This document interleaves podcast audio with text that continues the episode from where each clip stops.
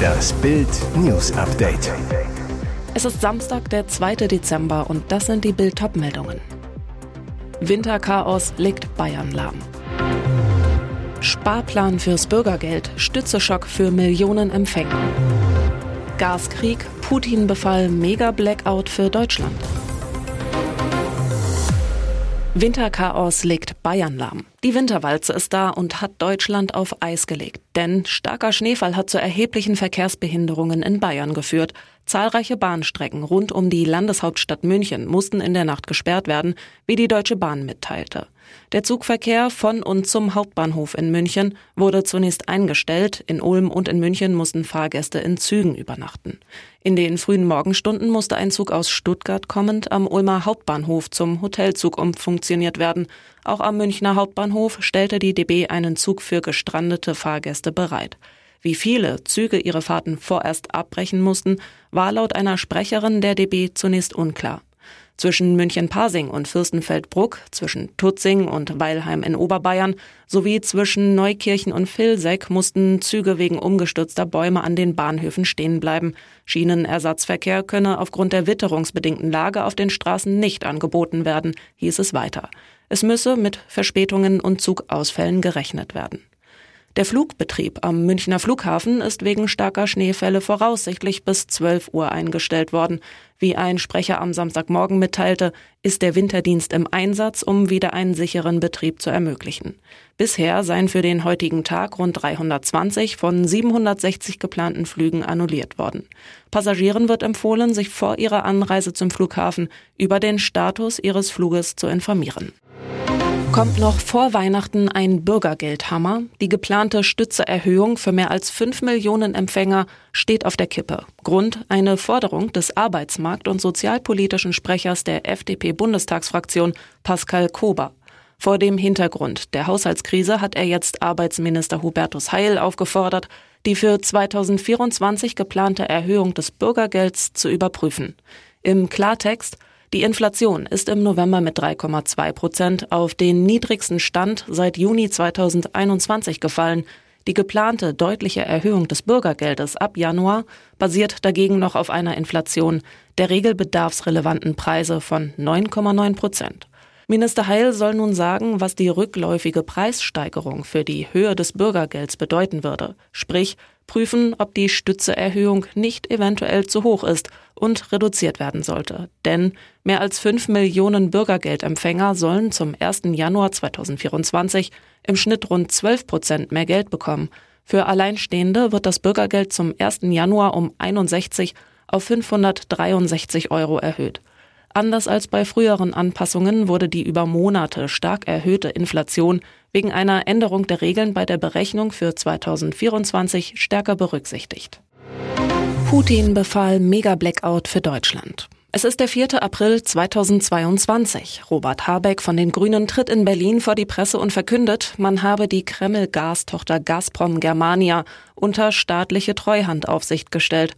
Was der Wirtschaftsminister nicht verriet, damit war am 39. Tag des Russenkrieges gegen die Ukraine Putins Großangriff auf Deutschland abgewehrt worden. Wie das Handelsblatt nun enthüllte, war das Land einem Energiechaos entgangen. Damals Beteiligte bestätigten dies gegenüber Bild. Der Kreml hatte demnach den Gaskrieg befohlen und Putin hatte nicht nur durchgeladen, er hatte abgedrückt. Seine Terrorbrigade Gazprom Germania tief verzweigt in die kritische deutsche Infrastruktur. Von einem Tag auf den anderen sollte Deutschland vom Russengas abgeschnitten werden. Stichtag Montag, der 4. April. Städtebundchef Gerd Landsberg zu Bild. Millionen Bürger hätten in kalten Wohnungen gesessen. Ämter hätten wegen der Kälte nicht arbeiten, Geschäfte nicht öffnen können. Millionen Beschäftigte hätten nicht zur Arbeit gekonnt, weil die Betriebe von Gas und Wärme abgeschnitten gewesen wären. Und der Gaspreis wäre durch die Decke gegangen, Deutschland im Chaos versunken.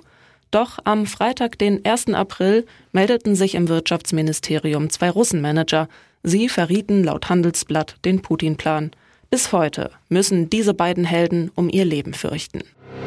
Neue Details nach Knastangriff auf George Floyds Killer.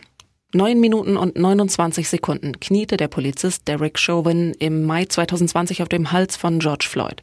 Der schrie noch I can't breathe, Dann starb er. Der Polizist wanderte wegen Mordes für mehr als zwei Jahrzehnte in Haft, wo er selbst zum Opfer einer lebensgefährlichen Attacke wurde. Jetzt sind neue Details zur Messerattacke auf George Floyds Killer bekannt. Der Angreifer stach nach Angaben der Staatsanwaltschaft von Freitag 22 Mal mit einer Art Messer auf Derek Chauvin in der Gefängnisbibliothek ein. Zu der brutalen Attacke kam es vor einer Woche in einem Gefängnis in Tucson im US-Bundesstaat Arizona. Die Staatsanwaltschaft wirft dem Angreifer versuchten Mord vor. Der 52-Jährige habe den Gefängniswärtern gesagt, dass er Chauvin getötet hätte, wenn er nicht gestoppt worden wäre, heißt es in einem Gerichtsdokument. Die Tat habe er etwa einen Monat lang geplant. Später habe er ausgesagt, keine Tötungsabsicht gehabt zu haben. Der Angreifer hat laut Gerichtsdokument in seinen Aussagen auch eine Verbindung zur Black Lives Matter Bewegung gezogen. Der Mord an George Floyd hatte weltweit für Aufsehen gesorgt. Im Netz verbreiteten sich im Mai 2020 Ausschnitte eines Videos, das zeigt, wie der schwarze US-Amerikaner Opfer von Polizeigewalt in Person von Derek Chauvin geworden ist. Und jetzt weitere wichtige Meldungen des Tages vom Bild Newsdesk. Sie warnten vor Hamas-Angriff. Warum hat niemand auf die Soldatinnen gehört? New York Times erhebt schwere Vorwürfe. Hinweise auf einen geplanten Großangriff der Hamas-Terroristen lagen Israel laut eines Berichts der New York Times mehr als ein Jahr vor dem 7. Oktober vor. Demnach gab es einen umfassenden Austausch israelischer Behörden zu einem 40 Seiten langen Dokument, das einen Gefechtsplan der Hamas skizzierte. Dieser soll haargenau dem Angriff geähnelt haben, den die Islamisten aus dem Gazastreifen heraus dann tatsächlich ausführten, berichtete die US-Zeitung. Klar ist, etwa drei Monate vor dem brutalen Hamas-Angriff haben laut eigener Angaben auch Mitglieder des ausschließlich von Frauen geführten Gaza-Aufklärungstrupps von kämpferischen Aktivitäten entlang der Grenze berichtet und ausdrücklich vor möglichen Angriffsszenarien gewarnt.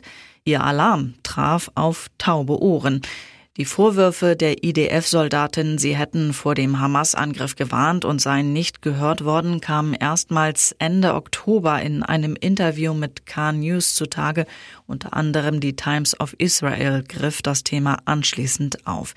Die Soldatinnen der Überwachungseinheit meldeten vor dem Überfall regelmäßig an ihre Vorgesetzten, dass Übungen der Hamas-Kämpfer an der Grenze zu Israel stattfinden würden, die auffällig wären. Kassensturz beim BBX. Julian Klaassen war schon immer nicht gerade scheu, was sein Privatleben angeht. Auch nach der Trennung von seiner Ex Bibi Klaassen postet der Influencer und YouTuber munter weiter aus seinem luxuriösen Alltag. Nie fehlen darf da die neue Liebe Tanja Makaric. Am liebsten zelebriert das Paar auf Instagram Schnappschüsse aus dem Traumurlaub oder beim Shoppen auf YouTube.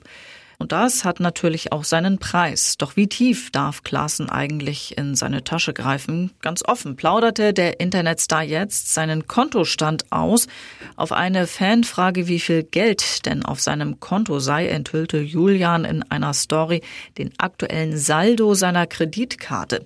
Wie bei Kreditkonten so üblich fällt der von Julian negativ aus und zwar auffallend hoch über 12.700 Euro.